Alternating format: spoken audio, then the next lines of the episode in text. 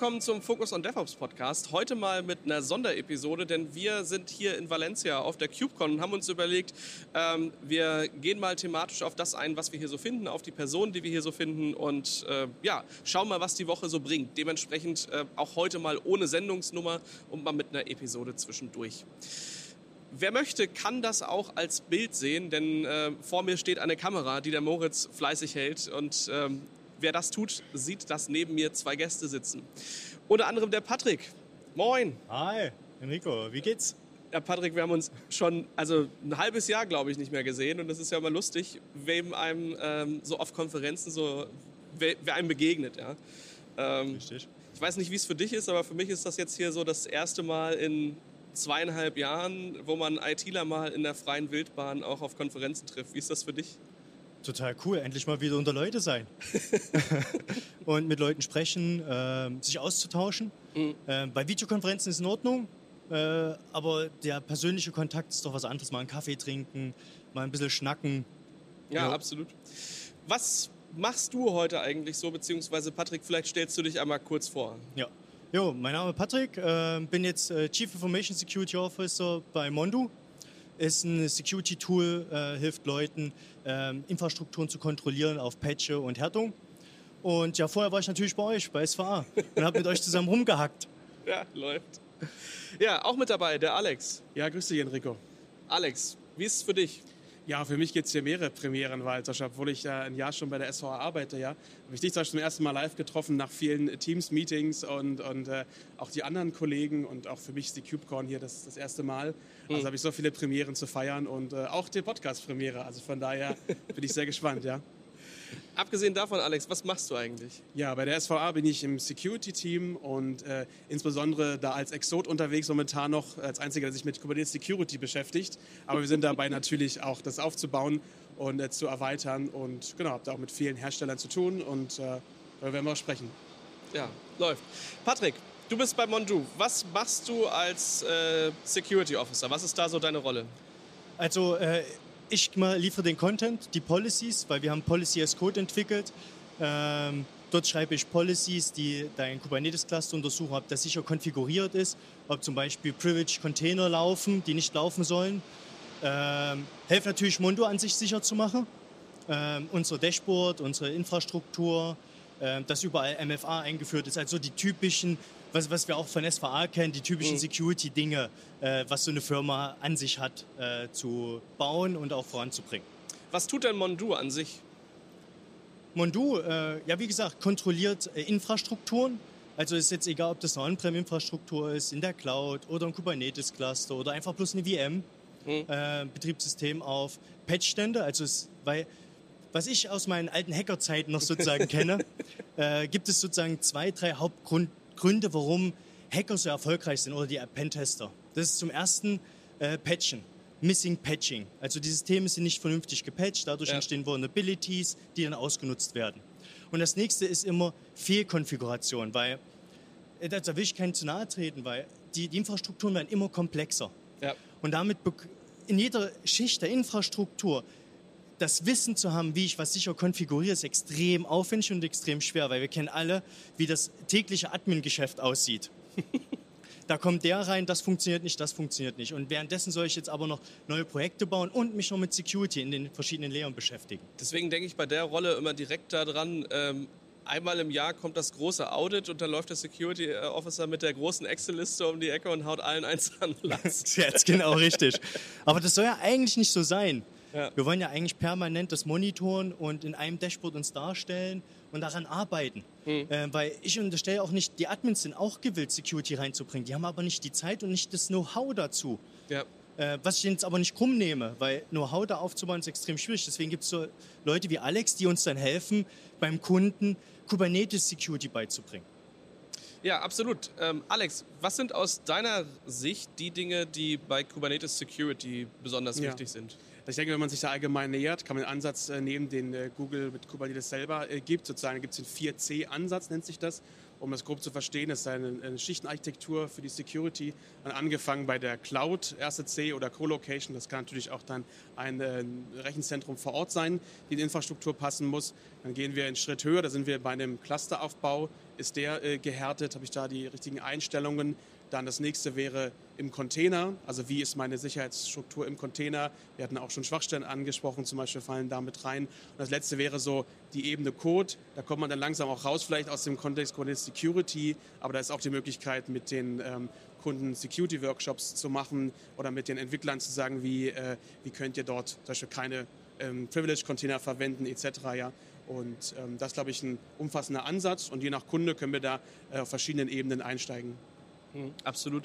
Jetzt ist natürlich ähm, das alles immer auf den verschiedenen Ebenen selbst zu machen, gar nicht so einfach. Und was ich halt auch, gerade wenn ich diese verschiedenen Level mir angucke, immer so eine Sache, ähm, wie du das miteinander kombinierst. Ja? Also du hast den unteren Layer, ich denke mal, kaum eins der aktuellen Security-Tools, ähm, was wir so auf, auf Applikationsebene nutzt, kümmert sich darum, ähm, wie ist eigentlich die Security des Standorts. Ja? Also die Alarmanlage ist wahrscheinlich nicht ins Grafana Sport eingebunden, ähm, obwohl es an sich schon eine coole Sache wäre. ja, richtig, einen gesamten Überblick zu bekommen. Ähm, weil was man momentan sieht, der Security-Markt ist sehr fragmentiert, sage ich mal. Es gibt Security-Tools für deine On-Prem-Infrastruktur, für dein äh, Virtualisierungslayer, für deine Cloud, für dein Kubernetes, für deinen Container, vielleicht auch sogar Serverless. Jetzt haben wir schon mal fünf, sechs Ebenen aufgezählt. Das heißt, eigentlich sitze ich vor fünf, sechs Dashboards ja. und muss Augen wie ein Chamäleon haben, ja. damit ich es überhaupt erfasse. Und dann natürlich noch, wie sind die Daten aufbereitet? Weil nicht jeder äh, macht die Einstufung genauso. Äh, der eine sagt, das ist ein hohes Risiko, der andere sagt, nee, ja. das ist für mich ein mittleres. Also da haben wir auch schon Probleme. Und das sollten wir langsam mal insgesamt lösen. Ich finde es auch besonders, also äh, du hast eben gesagt, dass Mondu jetzt nicht nur ähm, sich um, um Container Security als solches oder Kubernetes Security als solches kümmert, sondern dass da auch Teile mit bei sind, ähm, wo halt dann doch einzelne virtuelle Maschinen oder andere Komponenten mit eingebunden werden können. Ich glaube, dass ist aktuell noch die Realität. Klar, also ich, also ich als, als Containermensch, ich wünsche mir natürlich schon, dass alles im Kubernetes-Cluster lebt, aber die Realität sieht da dann doch nochmal anders aus. Da ist dann irgendwo nochmal ein Warehouse oder eine Oracle-Datenbank oder ein SAP irgendwie nebendran, äh, wo dann halt die ganz normalen VMs laufen, die du halt hast. Ähm, und dann da wieder verschiedene Tools zu haben, wo du auf den, äh, auf den niedrigeren Ebenen, also System, ja, beim OS halt guckst, was da so los ist, was da so geht, ist es schon schön, was, äh, was Kombiniertes zu haben. Ja, weil vor allen Dingen äh, selbst dein Kubernetes-Cluster läuft ja auf einem Operating System.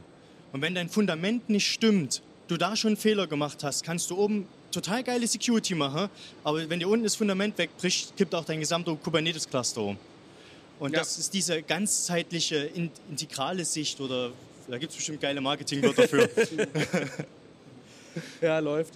Also ich glaube, das ist halt auch immer so eine, so eine Sache der Kombination aus verschiedenen ähm, Tools, die man da jetzt mit dabei hat. Also wenn ich über, über Container Security nachdenke, ähm, dann ist so eine Sache, die dann schnell vergessen wird, das, das Host-Betriebssystem selbst. Ja? Ähm, denn man baut den Cluster auf und dann steht er erstmal da. Was ist aus eurer Sicht eigentlich der, der Wunsch, ähm, wie man mit dem, mit dem Betriebssystem unter Kubernetes-Clustern äh, umgeht? Also hier gibt es ja, kann man sagen, zum Beispiel, wenn ich jetzt klassische Systeme nehme wie ein Ubuntu-Server oder so, ja, dann natürlich sollte ich dort nur das installieren, was ich dann wirklich brauche, also möglichst minimal. Ähm, oder es gibt natürlich auch sowas wie CoreOS, schon spezielle ähm, ja, Distributionen, die dann nur dafür da sind, um Container auszuführen.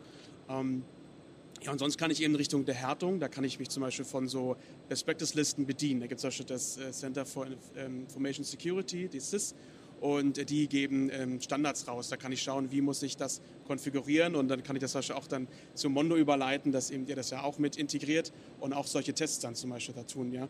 Und ähm, habe dann ein Dashboard, wo ich sehe, welche, welche Controls habe ich hier aktiviert und welche nicht. Jetzt ist bei mir immer wieder, ähm, dass ich eigentlich merke, ich möchte gar nicht mehr, ich möchte gar nicht mehr ein System patchen, ich möchte es eigentlich eher austauschen. Komme aber immer wieder an das Problem ran, dass ja, wenn mein ganzes Tooling drumherum nicht so agil ist, wie ich das halt brauche, dann äh, bin ich die ganze Zeit dabei zu schauen, okay, wie kann ich jetzt erstmal das alte System aus dem Monitoring rausnehmen, damit nicht gleich irgendwie alles rot wird?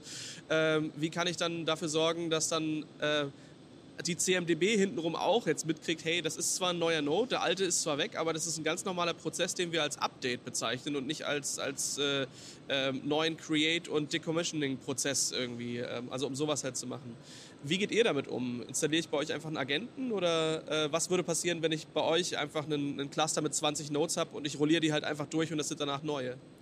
Ähm, das ist an sich kein Problem, weil wir leben auch die Initiative, man nennt es schön Shift Left Security. Mhm. Das heißt, Mondo kannst du jetzt schon in der CI/CD-Pipeline, dein GitLab, in dein GitHub, in dein Jenkins oder in dein, äh, wie nennt sich das, AWS Code-Bild oder Azure Code-Bild, also in den ganzen... Azure äh, DevOps gibt es auch genau, im Kontext danke. und so, ja. Ähm, da integrieren, das heißt, dass du schon ganz weit vorne anfängst, Mondo zu integrieren. Mhm. Ähm, dann kann ich natürlich sagen, ich äh, installiere den Mondo-Client auf meinen Kubernetes-Maschinen. Und dass, wenn ich die deploye, einfach einen neuen Client dazu mache und der sich automatisch im Dashboard registriert. Und dann kann ich auch sagen, hey, pass auf, diese Maschine, wenn die sich 30 Tage nicht gemeldet hat, verschwinde bitte aus meinem Dashboard raus. Mhm. Und damit bekommen wir, ich nenne es immer Fire and Forget Ansatz. ich habe, weil das ist ja eigentlich das, was ja, ich will. Klar. Ich baue was in meiner Pipeline. Da weiß ich, ich habe meine Security getestet, dass das gehärtet, gepatcht, dass auch äh, Quality Assurance hm. gemacht wurde. Und dann deploy ich es, dann lasse ich es drei, vier Tage laufen, aber dann kommt schon wieder das, neue, das nächste Minor Release oder Major Release, wie auch immer. Und ich habe sozusagen wie so ein Fire and Forget. Und das ist in meinen Augen der Schlüssel auch für Security. Hm. Sich wirklich in diesen DevOps zu integrieren und diesen Shift-Left-Ansatz zu fahren. Weil was sehen wir in der Security immer? Du kommst, äh, der Auditor kommt zur Infrastruktur mit seiner riesengroßen Excel-Liste mhm. und sagt in der Produktion, das und das stimmt nicht. Ja, aber wie kriege ich das denn jetzt nach vorne? Und da kommst du zum Beispiel ins Spiel. Ja, also genau, einfach die, die Sichtbarkeit überhaupt zu haben. Ja, was, was habe ich überhaupt? Ich muss die Infrastruktur kennen. Und wenn ich ja diese verschiedenen Layer auch habe, dann steckt die Komplexität, die mich dann da auch ähm, um den Schlaf bringen kann. Ja, das ist dann. Äh, ja. ja. Wie schafft ihr das, die, naja, ich sag mal, organisationsspezifischen Aspekte mit abzufangen? Weil ähm, gerade wenn du das machen möchtest, wenn du dahin möchtest, dass du sagst, äh, Shift Left und ihr seid jetzt alle mal mitverantwortlich und jeder spielt hier so eine Rolle äh, in diesem Security-Kontext, dann hast du ja bei großen Unternehmen häufig auch äh, verschiedene Abteilungen, die vielleicht gar nicht die, äh, ja, wo halt eine Gewaltenteilung auch stattfindet Richtig. und sowas. Ähm, wie geht ihr damit um? Ähm, wir versuchen dem Unternehmen zu helfen, diesen Kulturchange im Kopf auch zu vollziehen. Ähm, was wir aber als erstes machen, weil wir wollen nicht vorgeben, wie ein Unternehmen zu leben hat, um Gottes Willen, sondern sagen dann, äh, okay, wir haben hier einen Space eingerichtet, das ist zum Beispiel für die VMware-Leute, weil die sind für VMware zuständig. Dann hast du einen nächsten Space, die sind zum Beispiel für die für den Kubernetes-Cluster an sich zuständig, aber nicht für die Applikationen, die da drinnen laufen. Und da, dass man unterschiedliche Spaces hat, dass jeder seine Sichtbarkeit im Mondo bekommt, aber das Ziel sollte sein, eigentlich alles wieder zusammenzuführen. Ähm, das dauert aber. Das geht nicht von heute auf morgen. Seid ihr da mandantenfähig? Ja.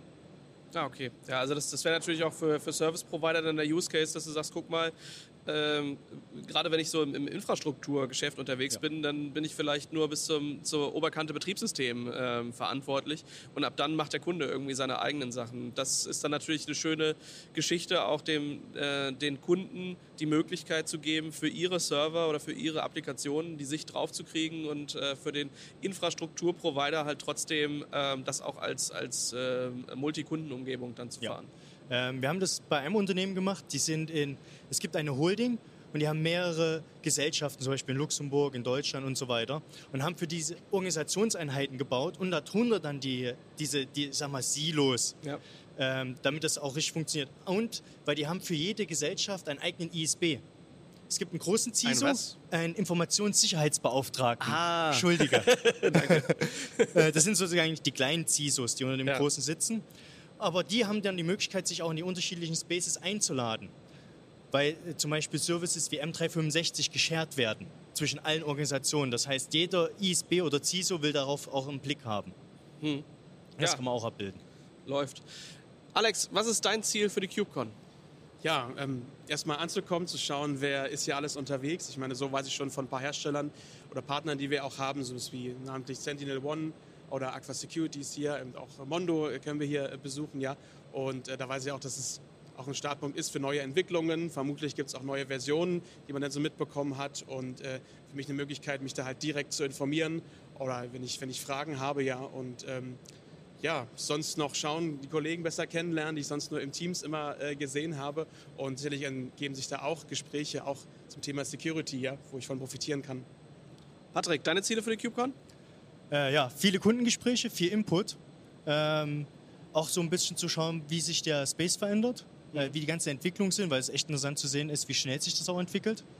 Ja, und natürlich Leute äh, treffen wir euch, äh, mal einen Kaffee trinken. ja, das ist echt Wahnsinn. Die IT ist ein Dorf, das sagt man immer wieder. Aber auf so, so Konferenzen wie dieser macht es einem dann, das ist doch bewusst, ja, dass es doch wirklich so ist und dass man hier Menschen über den Weg läuft und zwar irgendwie äh, gerade in Spanien unterwegs ist, aber irgendwie kennt man die Leute. Und das, äh, der, der Volkmann, mit dem wir gestern geflogen sind, der war auch schon ein paar Mal im Podcast mit dabei der meinte, es fühlt sich so ein bisschen an wie der Weg zu einem Festival. Je näher du da kommst, desto mehr merkst du, dass die Leute immer hier sagen, Docker, Docker, Docker, Kubernetes. Hm?